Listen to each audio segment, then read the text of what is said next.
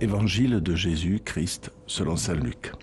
Alors que Jésus approchait de Jéricho, un aveugle mendiait, assis au bord de la route. Entendant la foule passer devant lui, il s'informa de ce qu'il y avait. On lui apprit que c'était Jésus le Nazaréen qui passait. Il s'écria Jésus, fils de David, prends pitié de moi.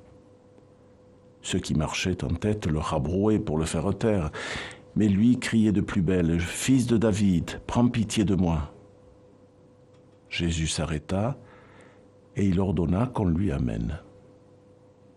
Quand il se fut approché, Jésus lui demanda, Que veux-tu que je fasse pour toi? Il répondit, Seigneur, que je retrouve la vue. Et Jésus lui dit, Retrouve la vue, ta foi t'a sauvé. À l'instant même, il retrouva la vue et il suivait Jésus en rendant grâce, gloire à Dieu. Et tout le peuple, voyant cela, adressa une louange à Dieu.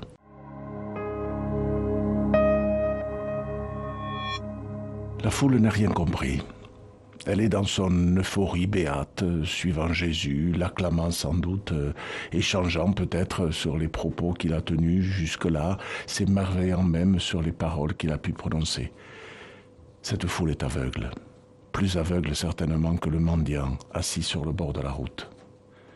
Marc nous dira qu'il s'appelle Bartimée. Parce que lui, ce pauvre abandonné de tous, porte en lui cette certitude inouïe que rien n'est impossible à Dieu. Ce qui est impossible pour les hommes est possible pour Dieu. C'est ce que Jésus vient de dire à ses disciples en marchant vers Jéricho, justement. Et cet aveugle, il croit. Mieux, il croit cet homme qui monte vers Jérusalem et il sait au plus profond de lui-même qu'il est le seul capable de lui faire revoir la lumière. La foule, elle, n'est qu'éblouie par une vedette de passage. La preuve, sa réponse. On lui apprit que c'était Jésus le Nazaréen qui passait. Il n'est pour ces hommes et toutes ces femmes que le Nazaréen. Lui, l'aveugle, saura l'appeler fils de David. Et cette foule trop enthousiaste pour tout comprendre ne saura même pas faire le lien avec ce Jésus qui guérit et cet aveugle qui implore sa pitié. Ah non, on n'y avait pas pensé. Pire, elle le rabroue. Il gêne, il détonne, car au milieu des cris anonymes se fait entendre l'autre cri, celui du pauvre, qui sait exactement à qui il s'adresse. Et Jésus l'entend et entame le dialogue. Que veux-tu que je fasse pour toi? Nous n'en sommes plus aux éclats de voix ni à l'hystérie d'une foule en délire, mais au dialogue fondamental.